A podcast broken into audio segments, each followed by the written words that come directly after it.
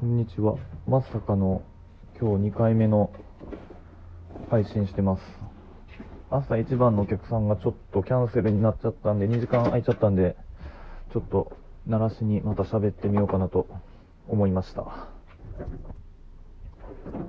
1回目今日の朝ちょっと喋ってみたんですけど、なんかネギボタンみたいなのがあって、で、なんかネギボタンの方がついてて、こネギの意味って何なんやろうみたいなのをちょっと調べてみたんですけど、なんか、ネギラウみたいな、頑張れみたいな、そんな意味があるんですかね。なんかもう、1回目の投稿でもう僕が疲れてんのかなみたいな感じで受け取られたのか、まあなんか、そんな前向きなことじゃなかったんで、励ましてくれてるのか、ちょっとありがたいボタンをいただきました。冷静に見てなんか自分がこう喋ってることって誰も多分何も興味ないんやろうなと思いながらも喋るんですけど改めてお客さん以外にこう一人で自分で喋ることってまあないから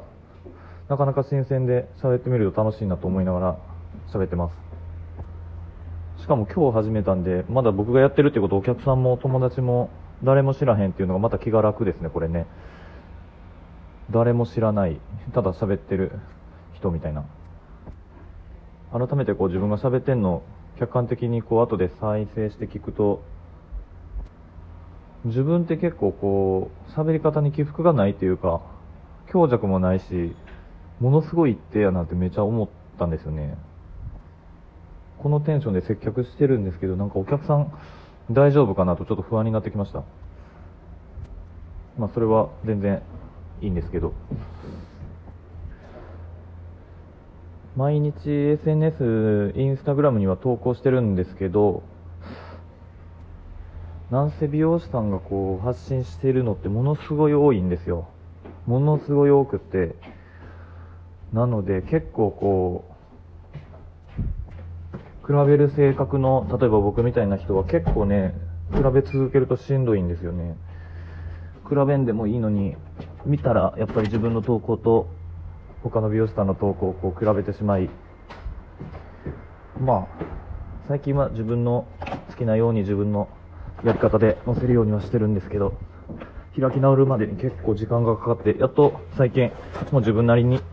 好きなように生きていいんかと思いながら、考えやすい性格ってすごい損やなと自分で思ってます。なんか自分一人で悩んでるような感じなんですけど、結構みんな同じような考えの人おるんちゃうかなってめっちゃ思うんですよね。なんか、別に発信してもええし、発信せんでもええし、でも見たいから見て、勝手に見て、へこむみたいな。なんかちょっとよくわからへん性格な人。すいません、お客さんの予約入ったんで、終わります。また喋ります。